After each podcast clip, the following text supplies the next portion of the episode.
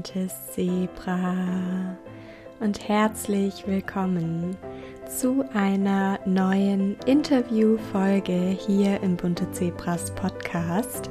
Mein Name ist Saskia, ich bin der Host von diesem Podcast, in dem es rund um die Themen Essstörungen, Selbstliebe, Körperakzeptanz, vor allen Dingen aber den Heilungsweg geht. Und ich freue mich immer riesig, wenn ich mit Menschen sprechen darf, die ähnliche und gleiche Themen raus in die Welt bringen. Und deswegen habe ich mich heute mit der lieben Doreen unterhalten, die du von Instagram unter dem Namen Doris Trendfood eventuell schon kennst. Und in dem Gespräch haben Doreen und ich uns über ihren Weg aus der Essstörung unterhalten, aber auch über Themen wie Körperakzeptanz, die Angst vor der Zunahme, den Umgang mit dem extremen Hunger und vieles mehr. Es ist eine wunderschöne Folge entstanden, bei der ich dir ganz viel Freude wünsche, wenn du sie anhörst. Und kleiner Disclaimer noch zum Beginn, denn leider ist meine Tonqualität nicht ganz so optimal gewesen bei der Aufnahme, was daran lag, dass während wir aufgenommen haben, einfach ein ja, großes Gewitter hier stattgefunden hat, aber ich hoffe, dass es dich beim Anhören nicht allzu sehr stört, denn auch wenn der Ton nicht perfekt ist, die Inhalte sind es auf jeden Fall. Deswegen, ja, viel Freude, viele wertvolle Erkenntnisse mit dem Interview mit Doreen.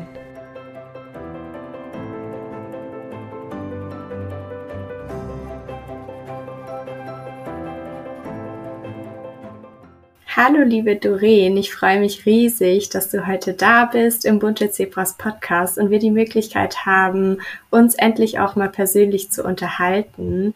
Ja, ich freue mich riesig auf das Gespräch mit dir. Hallo Saskia, ich freue mich auf jeden Fall, dich kennenzulernen und ich bin unglaublich dankbar, auch heute in deinem Podcast zu Gast zu sein. Ja, ich bin super dankbar, dass du da bist. Und bevor wir gleich loslegen und in unser Gespräch einsteigen, kannst du dich ja gerne noch einmal für die Zuhörer und Zuhörerinnen, die dich vielleicht noch nicht kennen, vorstellen, einfach so ein bisschen was von dir erzählen. Also, wer bist du? Was machst du? Wo kommst du her? Schieß gerne mal los. Sehr gerne. Also ich bin die Dorin. Ähm, ich bin auf Instagram auch unter Doris Trendfood zu finden. Ich studiere aktuell Psychologie und ich habe eine Ernährungsberaterausbildung gemacht. Ich komme aus Deutschland und ich poste auf den Social Media Plattformen rund um die Themen von der Genesung von Essstörungen, intuitives Essen, aber auch die Körperakzeptanz super schön und unglaublich hilfreich. Ich habe dich ja auch auf Instagram entdeckt und verfolge da ganz fleißig deine Beiträge. Finde es richtig schön, was du da teilst und vielleicht magst du noch mal ein bisschen mehr davon erzählen, wie auch dein eigener Weg so gewesen ist und wie es dann dazu kam, dass du auf Instagram rausgegangen bist und über diese Themen aufklären wolltest. Ja, also warum ich auf Instagram poste, hängt damit zusammen, dass ich selber eine Essstörung hatte. Ähm, es hat alles irgendwann in den jungen Teenagerjahren angefangen, dass ich einfach unglaublich unzufrieden mit meinem Körper war. Aber ich habe das eher so abgestempelt, als wäre das ganz normal, weil ich war ja in der Pubertät, ein Teenager und ein Stück weit wird es auch einfach in der Gesellschaft normalisiert. Mhm. Ich dachte einfach, das ist mein Schicksal, das ich annehmen muss, dass ich mich einfach nicht in meinem Körper wohlfühlen kann. Nach meinem Abitur bin ich dann ins Ausland gegangen und dann war ich einfach auf mich selber gestellt. Dann war da niemand mehr, der gefragt hat, ob ich ähm, mit Abend essen möchte oder der mir auch die Lebensmittel eingekauft hat. Und dann bin ich da ziemlich schnell in die Magersucht reingerutscht mit bulimischen Tendenzen. Und ähm, das war einfach so meine Geschichte, wie ich in die Essstörung reingekommen bin. Und auf meinem Genesungsweg habe ich mich dann auch später dazu entschieden, dass ich gerne Social Media dafür nutzen möchte, anderen irgendwie auch auf diesem Weg bisschen zu helfen oder sie dabei zu begleiten. Mhm. Okay, super. Vielen, vielen Dank fürs Teilen. Und um jetzt mal so den Umschwung zu schaffen auf den Heilungsweg, um den es ja heute auch vorwiegend gehen soll, möchte ich dich gerne fragen, wie es bei dir war. Also wie hast du überhaupt dann den Wunsch entwickelt, gesund zu werden? Also gab es da ein ganz bestimmtes Ereignis, so diesen berühmten Klickmoment, oder war das eher ein schleichender Prozess? Ähm, ich glaube, das war so eine Kombination aus beidem. Mhm. Also ich glaube, so der Heilungsweg beginnt meistens schon, wenn man realisiert, okay, irgendwas stimmt nicht, das ist nicht, no nicht mehr normal und ich kann nicht so weitermachen. Aber bis man dann tatsächlich auch den Heilungsweg so richtig beschreitet, dann dauert das meistens noch mal ein bisschen. Ähm, bei mir war das eben, ich war ja eben im Ausland und da waren eben auch keine Freunde, die gemerkt haben, wie ich mich verändert hatte, ähm, dass ich abgenommen hatte und so weiter. Ähm, genau, also meine anfängliche Euphorie, dass ich abgenommen hatte, schwang dann auch ziemlich schnell in irgendwie eine Belastung um. Ähm, bei mir ging es dann einfach so, dass ich meinem Arbeitspensum, das eigentlich während dem Auslandsjahr ziemlich gering war, schon gar nicht mehr nachkommen konnte. Mhm. Und genau, also eine Freundin aus Deutschland hatte mir dann geschrieben und mich eben auf meine Gewichtsabnahme angesprochen, weil sie selber früher mal eine Essstörung hatte. Ich wusste davon auch und dann ist alles so ein bisschen aus mir rausgebrochen und dann habe ich auch entschlossen, okay, so kann es nicht weitergehen. Ähm, es hat ein bisschen gedauert, bis ich auch tatsächlich aktiv an meiner Heilung gearbeitet habe oder auch gesagt habe, okay, jetzt ist Schluss mhm. damit, muss sich was verändern. Ähm, es war, ich weiß es noch ganz genau, es war an meinem 19. Geburtstag. Wir hatten so ein Seminar von allen Freiwilligen und mir ging es gar nicht gut. Ich hatte dann auch noch eine Magen-Darm-Erkrankung und ich war mhm. einfach unglaublich schwach und ich wusste, wenn ich jetzt nichts ändere, dann weiß ich nicht, ob ich nochmal nach Hause komme. Also ich kann nicht sagen, ob das tatsächlich so war, aber für mich hat es einfach Klick gemacht und genau, dann bin ich auch kurze Zeit später nach Hause gereist und von da an würde ich sagen, hat dann mein Heilungsweg so richtig begonnen. Richtig schön und danke auch fürs Teilen. Ich stelle die Frage tatsächlich auch super gerne, weil ich glaube, dass ganz, ganz viele denken, dass es diesen einen berühmten Klickmoment gibt, ab dem dann plötzlich alles ganz einfach wird. Aber ich habe das eben genauso erlebt wie du, dass es natürlich so ein paar einschneidende Erlebnisse gab, dass es letztendlich aber eher ein Prozess war, der mich dann dazu gebracht hat, wirklich aktiv für Heilung loszugehen, weil der Wunsch, gesund zu werden, war schon längst da, weil das Leben mit einer Essstörung ja auch wirklich nicht erstrebenswert ist und auch gar nicht mehr lebenswert ab einem gewissen Zeitpunkt. Aber es hat einfach auch noch unglaublich lange gedauert und es ist dann auch gar nicht so dieses eine Erlebnis, ab dem man dann losgehen kann, sondern eher eine Aneinanderreihung auch von vielen Entscheidungen für das Leben und gegen die Essstörung, finde ich, oder? Ja, total. Anfangs weiß man noch gar nicht, was man tun könnte. Also man hat so diesen Wunsch, dass es einem besser geht, aber man weiß gar nicht, in welche Richtung es gehen soll. Das entwickelt sich mit der Zeit. Ja, anfangs war es bei mir auch so, dass ich mich tatsächlich täglich, sogar stündlich oder von Mahlzeit zu Mahlzeit für Heilung entscheiden musste, dass ich mir immer gesagt habe, ich entscheide mich für mein Leben und gegen die Essstörung. Und irgendwann im Laufe des Prozesses ist es dann erst leichter geworden und es war nicht mehr diese tägliche Entscheidung, sondern einfach so eine, ja, Selbstverständlichkeit, dass ich leben möchte und dass ich heilen möchte. Und du hast jetzt gerade auch schon davon erzählt, dass du dich dann jemandem anvertraut hast, dass du dann deiner Freundin von der Essstörung erzählt hast, die dich auf die Gewichtsabnahme angesprochen hat. Was hat es für dich verändert, dich auch jemandem zu offenbaren sozusagen? Ich glaube, dadurch ist so ein bisschen eine Verbindlichkeit entstanden, dass es nicht mehr nur ich und die Essstörung war, sondern ein bisschen stand dann auch meine Freundin mit drin oder ähm, sie hat das so ein bisschen beeinflusst, wie ich darüber gedacht habe oder ich mich auch entschieden habe, ob ich mich dann für das Leben oder die Essstörung entschieden mhm. habe. Und häufig ist es ja so, dass auch mit der Essstörung so eine unglaublich große Scham einhergeht und ja auch die Angst, sich Hilfe zu holen, weil man befürchtet, eventuell abgelehnt zu werden. Dabei ist ja dieser Schritt, sich Hilfe und Unterstützung auf den Weg zu holen, unglaublich wertvoll und auch wichtig. Hattest du auch Unterstützung auf deinem Weg in Form von Therapie oder Coaching oder so etwas in der Art? Ja, also ich würde vielleicht noch gerne nochmal auf den Punkt eingehen, dass das so schambehaftet ist. Das passt da ganz gut dazu.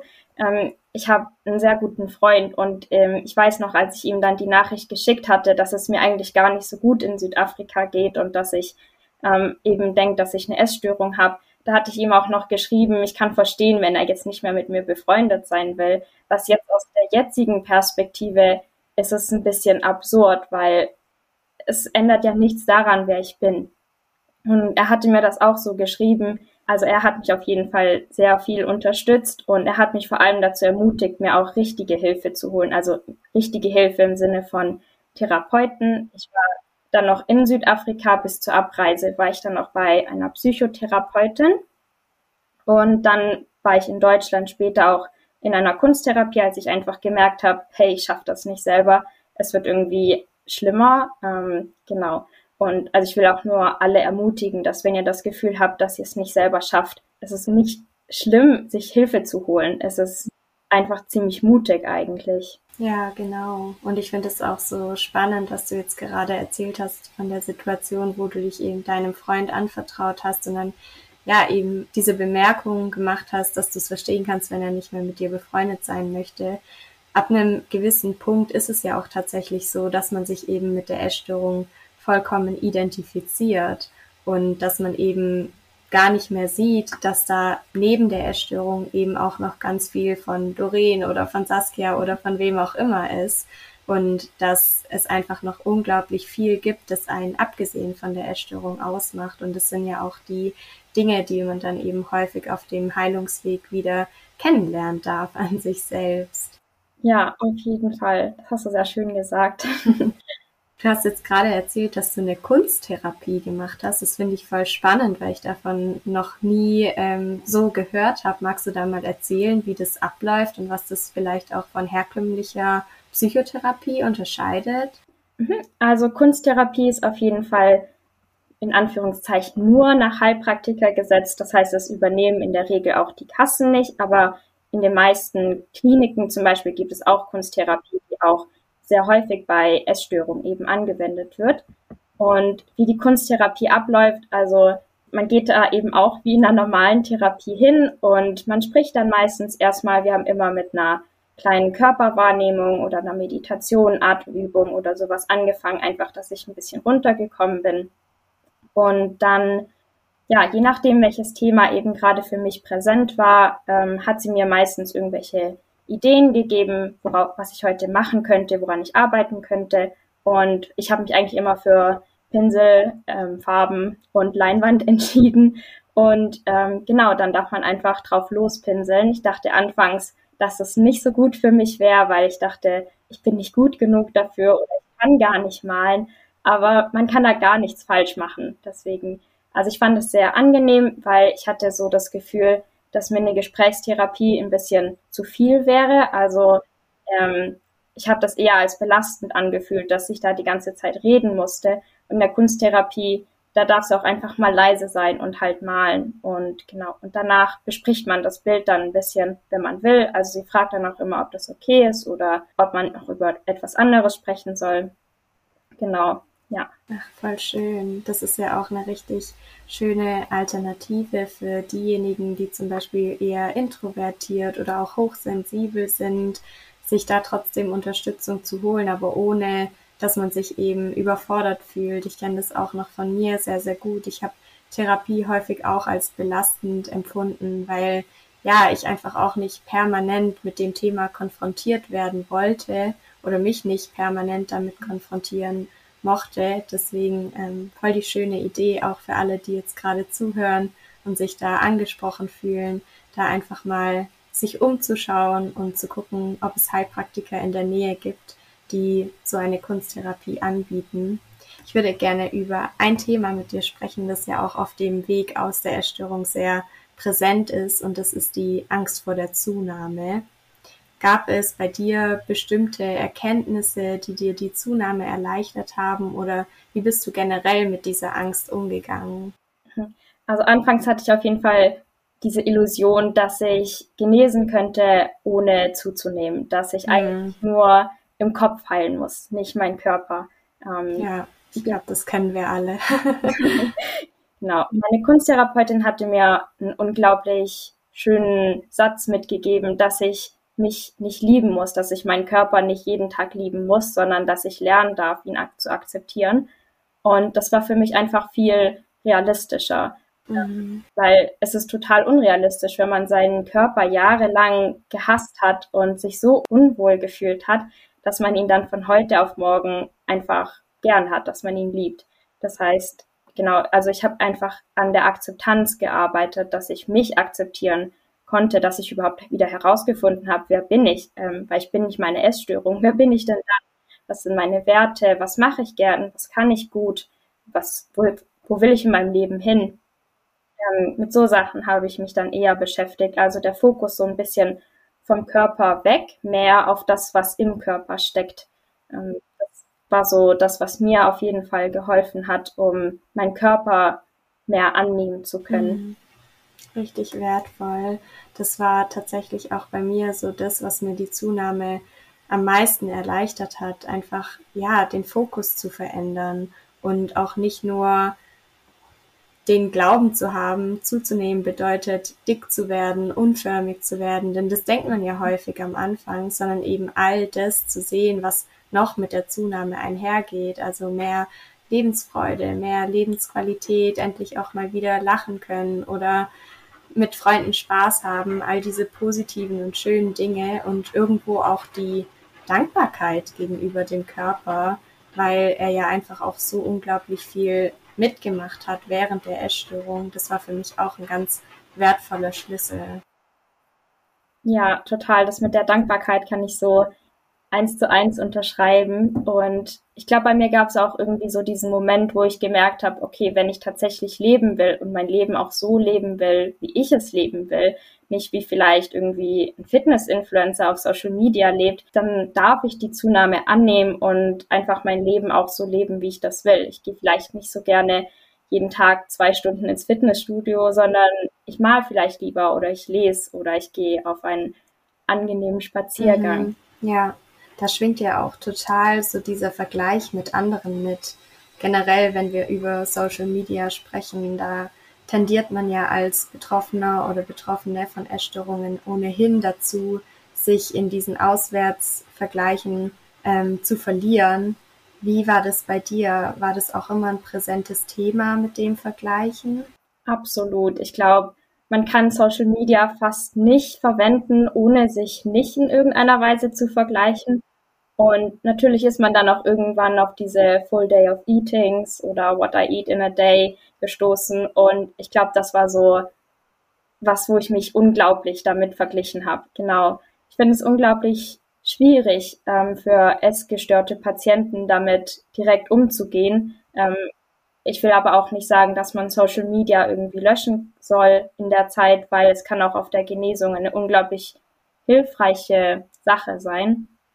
Genau, also ich glaube, was mir auf jeden Fall geholfen hatte, war die Erkenntnis, okay, wenn ich weiterhin Accounts folge, die mich eher triggern, wo ich mich stark damit vergleiche, das waren bei mir hauptsächlich Fitness-Influencer, dann werde ich mir wahrscheinlich nie so richtig erlauben, tatsächlich ich zu sein. Ja, finde ich auch ganz wichtig, weil es gibt ja auch super viele wertvolle Accounts, wie zum Beispiel deinen, wo man eben auf dem Weg aus der Essstörung dann super viel Inspiration findet und auch unglaublich viel Mut draus schöpfen kann. Also wenn ich damals an meine eigene Heilungsreise zurückdenke, dann erinnere ich mich auch daran, wie mich das halt unglaublich motiviert hat, wenn ich andere gesehen habe, die es halt geschafft haben. Aber also ich kam auch an einen Punkt, an dem ich wirklich meinen digitalen Kleiderschrank ausmisten musste, sozusagen, um da einen möglichst positiven Raum für mich zu schaffen, der mich hochzieht und nicht immer noch weiter runterdrückt. Also das finde ich ganz, ganz wichtig. Wie gehst du denn heute mit dem Thema Social Media um? Weil ich meine, du bist ja jetzt auch da präsent und du zeigst ja zum Beispiel auch Rezepte oder so, aber was ist dir bei deinem Content wichtig? ähm, bei meinem Content ist mir auf jeden Fall wichtig, dass ich jedem erlaubt, so zu sein, wie er sein möchte. Ich habe so bei manchen Accounts immer das Gefühl gehabt, die wollen mir sagen, was ich tun soll, dass ich heute Sport machen soll, auch wenn ich mich vielleicht gar nicht gut gefühlt habe. Aber wenn die das so ansprechen in ihrer Story, die wollen das vielleicht nicht so rüberbringen, als müsste man jetzt, auch wenn man zum Beispiel krank ist, aber man fühlt sich vielleicht so. Also mir ist auf jeden Fall wichtig, dass jeder einfach so sein darf, wie er möchte, dass jeder so eingeladen ist, einfach wie er ist. Ähm, genau, das ist mir auf jeden Fall ganz wichtig. Ähm, genau, jetzt weiß ich gar nicht mehr, was du noch gefragt hattest. gar nicht schlimm, ich glaube, ich weiß es selber nicht mehr. also macht überhaupt nichts. Okay. Ähm, ich glaube, du hattest gefragt, wie ich damit jetzt heute umgehe. Stimmt.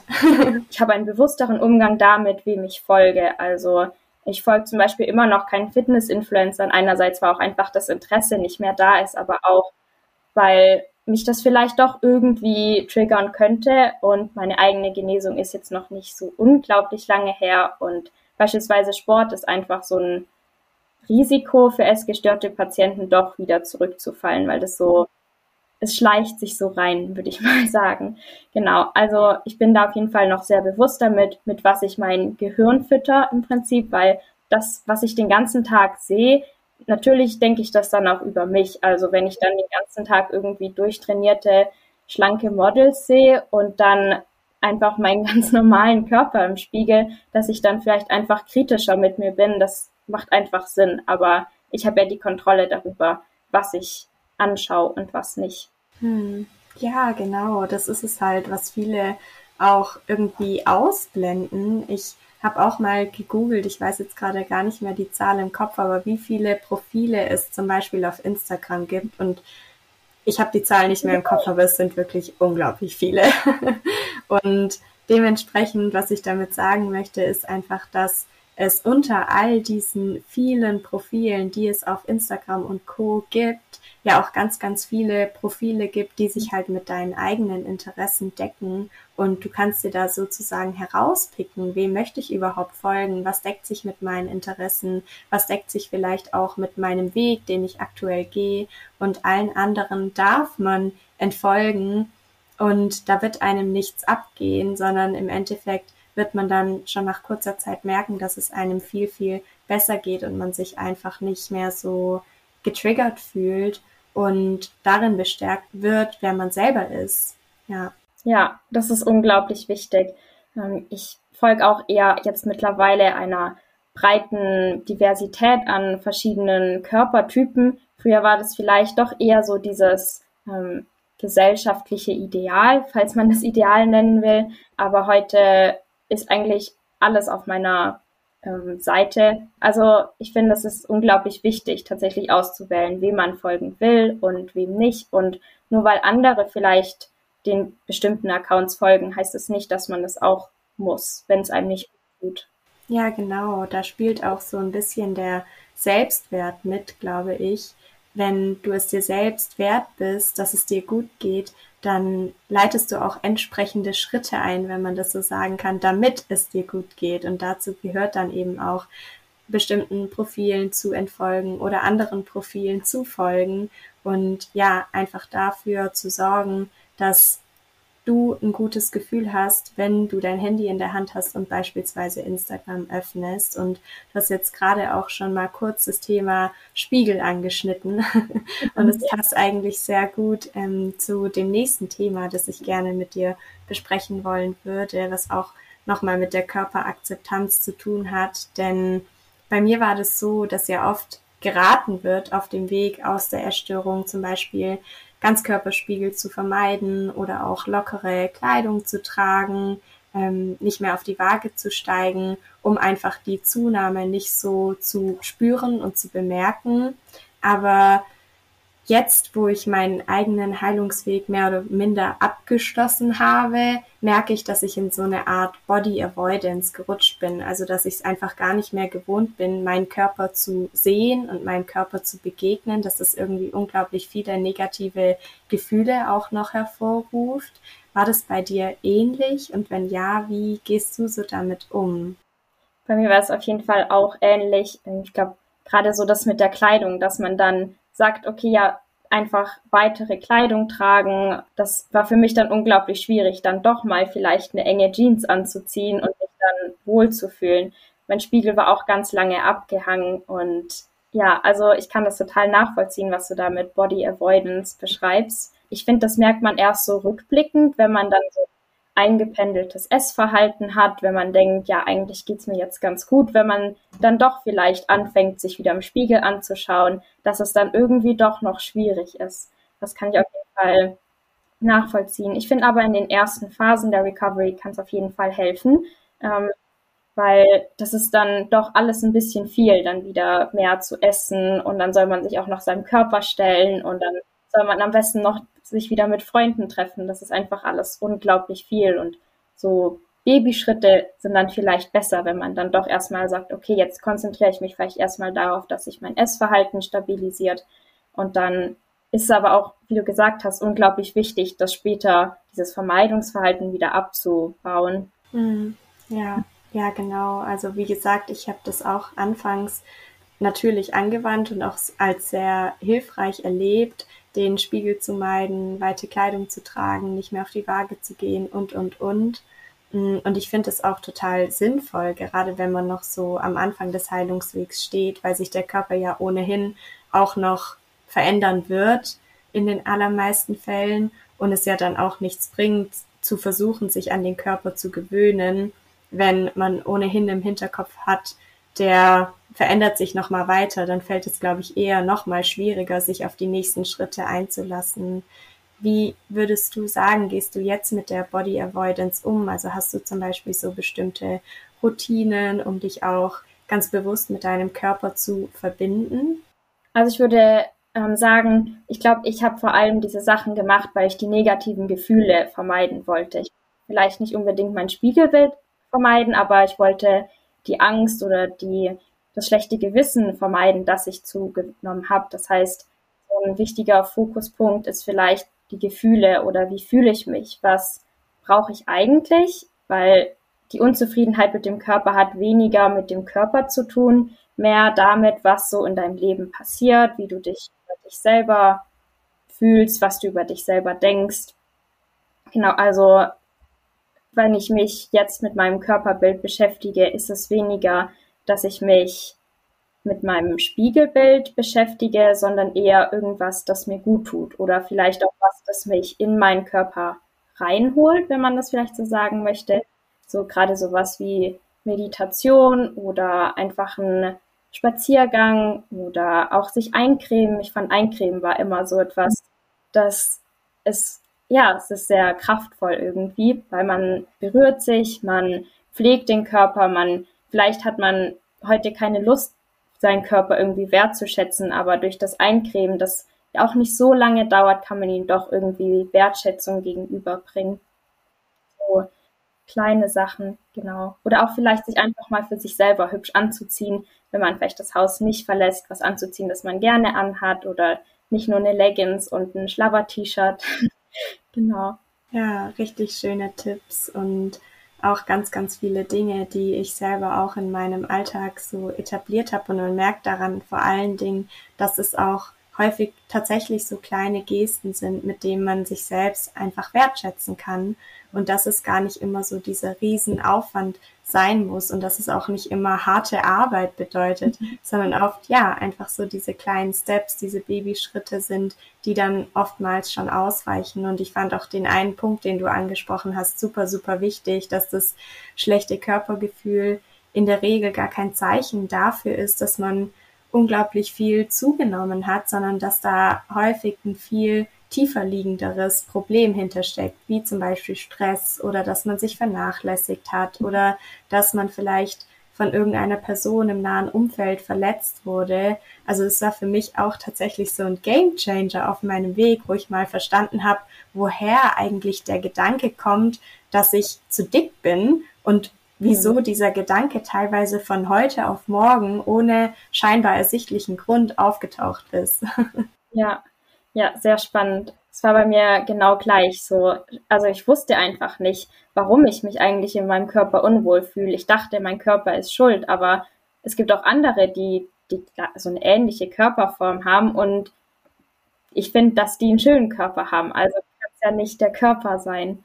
Ja, richtig. Und vor allen Dingen erklärt es dann eben auch, warum es nicht helfen würde, zum Beispiel zurück in die Restriktion zu gehen oder dann mit übermäßig viel Sport zu kompensieren, weil man dadurch ja quasi versuchen würde, das Problem auf einer Ebene zu lösen, wo es gar nicht entstanden ist, sondern dass man sich, wie du es vorhin auch gesagt hast, fragen darf, wie fühle ich mich? Was war denn eigentlich in der letzten Zeit los? Und wenn man dann bemerkt, dass es am Stress gelegen hat, dass nun dieses negative Körpergefühl da ist, dann darf man eben sich umso mehr wertschätzen und sich auch mal wieder Zeit für sich nehmen, auch wenn es in dem Moment dann vielleicht so ein bisschen, ja, komisch wirkt. genau. Ja, ja, das ist echt unglaublich wichtig. Ich habe deswegen auch für mich das Journaling oder halt das Tagebuchschreiben, wenn man das so nennen will, ähm, entdeckt, weil ich finde, das ist so eine schnelle Art und Weise, mal kurz mit sich selbst einzuchecken. Nicht so vielleicht direkt auf Social Media am Morgen zu scrollen und sich direkt mit anderen zu beschäftigen, sondern erstmal damit zu beschäftigen, wie fühle ich mich heute, was will ich heute vielleicht machen, was könnte ich machen, dass ich mich gut fühle, dass ich erst gar nicht so damit da reinrutscht, dass ich dann meinen Körper und mein Essverhalten wieder für alles anschuldige. Ja.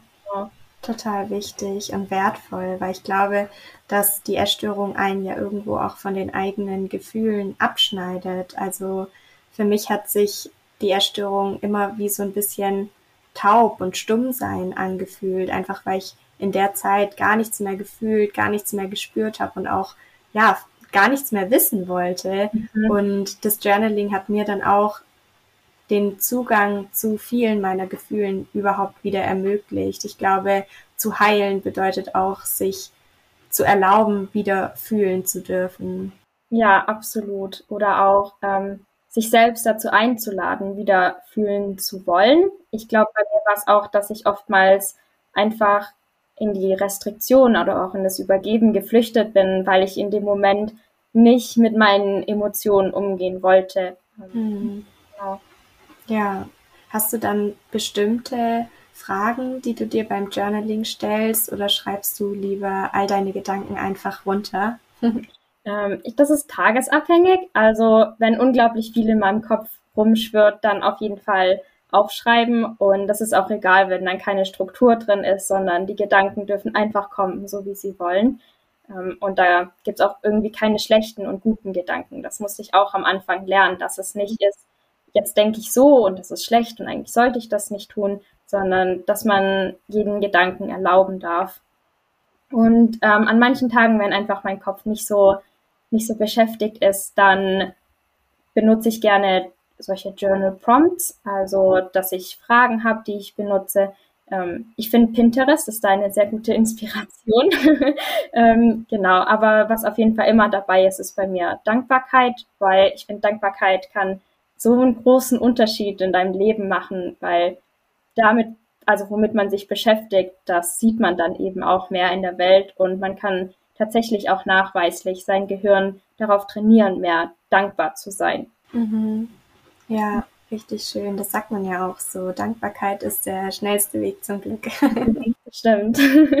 Und ja. vor allen Dingen hat mir das Journaling dabei geholfen, wenn ich mir diese konkreten und positiv gestellten Fragen gestellt habe, dass ich eben auch im Alltag, so wie du sagst, darauf ausgerichtet war. Denn ich wusste, ich möchte ja am nächsten Morgen mir die Fragen beantworten können.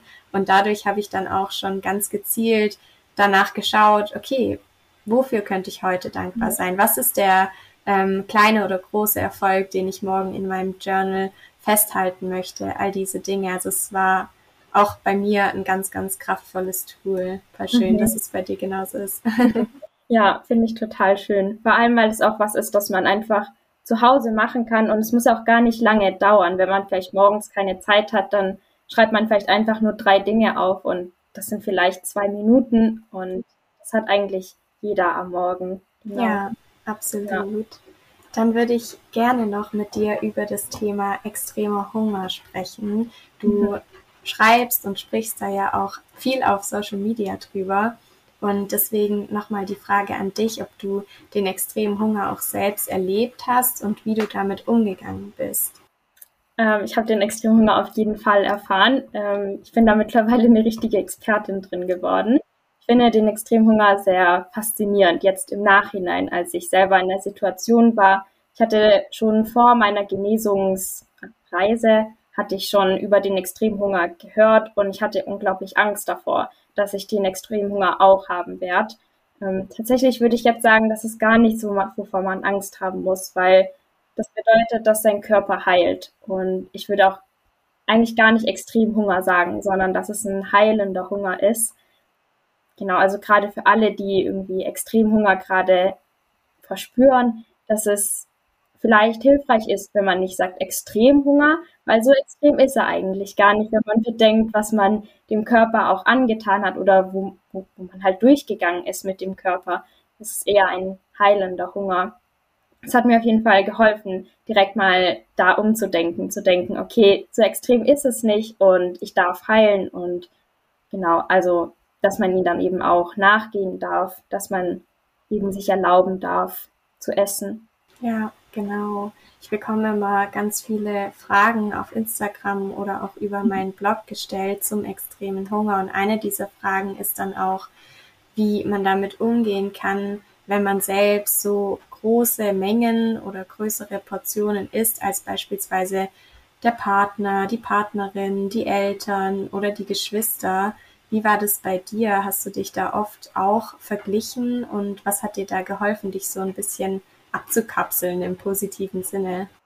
Also es war mir, bei mir auf jeden Fall auch so, dass ich mich da total verglichen habe, ähm, wie viel jetzt meine Mutter oder meine Schwester isst. Und ja, ich glaube, ein Stück weit haben die auch verglichen, wie viel ich esse und wie viel sie essen. Ähm, was auf jeden Fall wichtig war zu lernen, wie man sich abkapselt oder sich auch zu erlauben, sich abzukapseln, dass man sagen darf, hey, ich bin gerade in einem ganz anderen Stadium von meinem Leben und die haben keine Essstörung, die müssen nicht ihren Körper heilen oder die haben vielleicht gar keine ungesunde Beziehung zum Essen, dass man einfach gerade in einem ganz anderen Stadium in seinem Leben ist, dass man ja einfach einfach auch mehr essen darf oder ja, dass jeder auch andere Bedürfnisse hat. Ja, Genau, und vor allen Dingen bringt ja dieser Vergleich im Endeffekt auch nichts. Also es ändert ja nichts an der Tatsache, dass der extreme Hunger da ist und dass eben der Weg aus der Essstörung letztendlich durch den Extremhunger führt. Absolut. Ähm, was vielleicht auch wichtig ist, dass wenn man den Extrem, Extremhunger hat, dass man sich dann nicht nur auf das Essen fokussiert, weil wenn man den Fokus wieder nur auf das Essen richtet, dann ist es nicht so ganzheitlich, ähm, weil gerade auch so die Glaubenssätze oder was man denkt über den Extremhunger, das verändert auch, wie intensiv der Extremhunger ist. Für mich war es ganz lange so, dass ich mich so unglaublich schlecht und schuldig gefühlt habe, dass ich so hungrig war oder dass ich jetzt esse, wenn ich doch davor eigentlich kaum was gegessen habe. Und gerade so diese Glaubenssätze, die können einen so ein bisschen in diesem mentalen Hunger auch festhalten. Also dass man vor allem wieder so drauf schaut, ja, was denke ich eigentlich über mich? Was brauche ich vielleicht außer Essen auch noch? Also Essen auf jeden Fall und was noch dazu? Mhm. Genau. Ja, ganz, ganz wichtiger Tipp. Super, dass du das nochmal aufgegriffen hast, weil ich glaube, das vergessen viele, denn der Extremhunger ist ja ein körperliches Symptom. Aber wie bei der Essstörung generell gilt halt, dass es nicht einfach nur um den Körper oder um das Essen geht, sondern dass da meistens viel, viel mehr dahinter steckt. Und gerade weil du ja gesagt hast, dass du so eine Expertin auf diesem Gebiet bist, würde ich dich noch eine Frage dazu gerne fragen, denn ich bekomme auch häufig die Frage gestellt, dass man Extremhunger mit Normalgewicht erlebt und dass es für die Betroffenen dann nochmal umso schwieriger ist, sich zu erlauben, den Extremhunger zuzulassen. Was würdest du diesen Betroffenen gerne mitgeben oder kannst du das vielleicht auch nochmal erklären, wieso Extremhunger auch mit Normalgewicht auftreten kann? Mhm.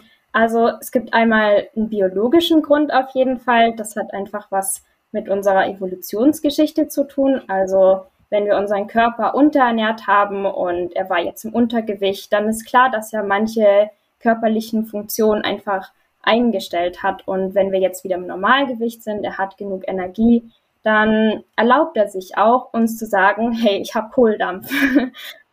Deswegen hat man vielleicht davor gar nicht so wirklich Hungergefühle gehabt, aber jetzt traut sich dein Körper auch wieder, die Energie dafür zu verwenden, dir zu sagen, ich habe Hunger kann schon helfen, das mal zu verstehen, so, das ist einfach eine ganz natürliche Reaktion von meinem Körper.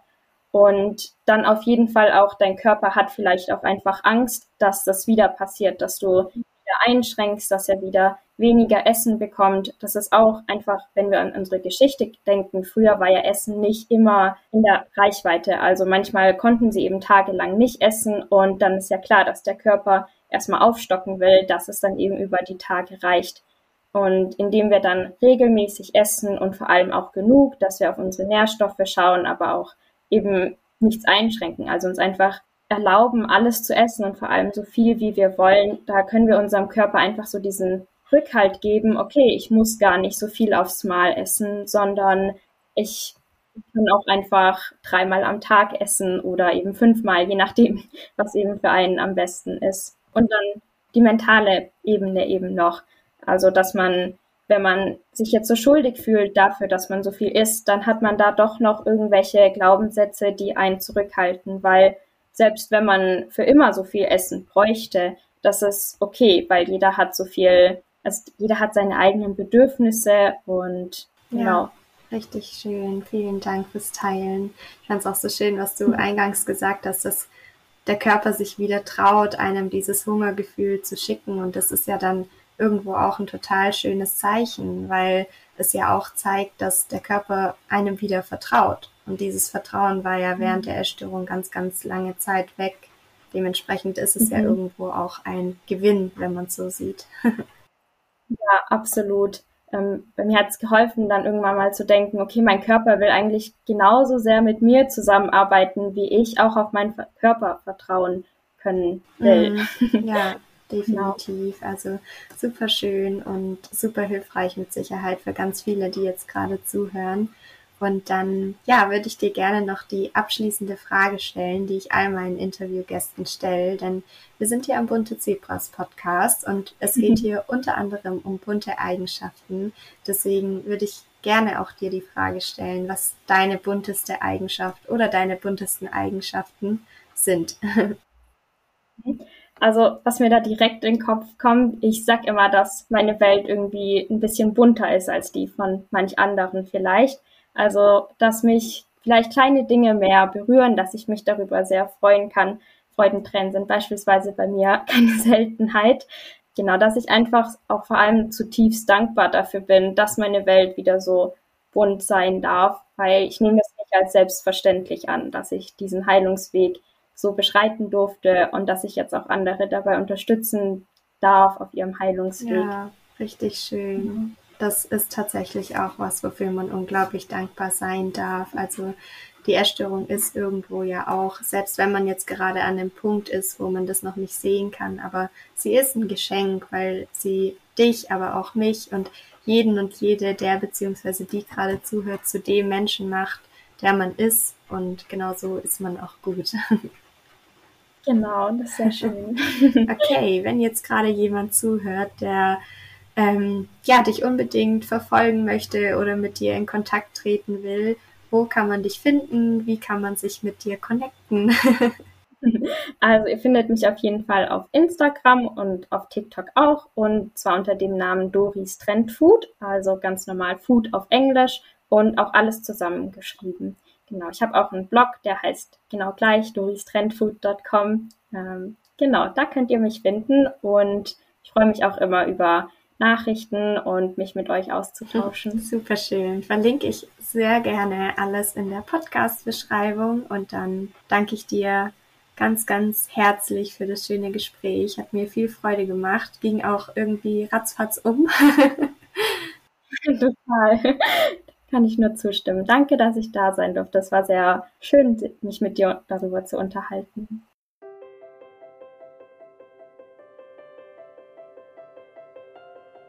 Ich hoffe von ganzem Herzen, dass du dir auch aus dieser Folge wieder ganz viele wertvolle Erkenntnisse mitnehmen konntest, dass sie etwas in dir bewirkt hat, dich vielleicht zu einem Umdenken gebracht hat, sei es im Umgang mit dem extremen Hunger bzw. dem heilenden Hunger oder auch mit der Gewichtszunahme und der Körperakzeptanz generell. Doreen und ich würden uns riesig freuen, wenn du bei uns auf Instagram vorbeischaust und Feedback zur Folge dalässt. Wie hat sie dir gefallen? Was nimmst du dir daraus mit? Und was möchtest du jetzt vielleicht auch auf deinem eigenen Heilungsweg umsetzen?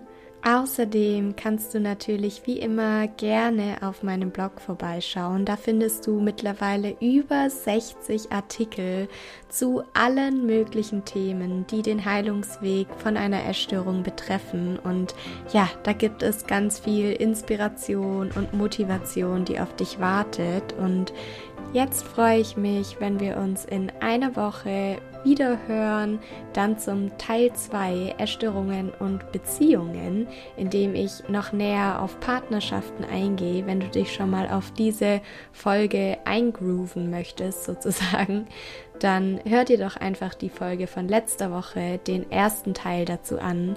Und ja, ich wünsche dir einen schönen Tag, Abend, eine gute Nacht, wann und wo auch immer du die Podcast-Folge anhörst. Und ich sage dir, sei bunt oder bleibe bunt. Alles Liebe, deine Saskia.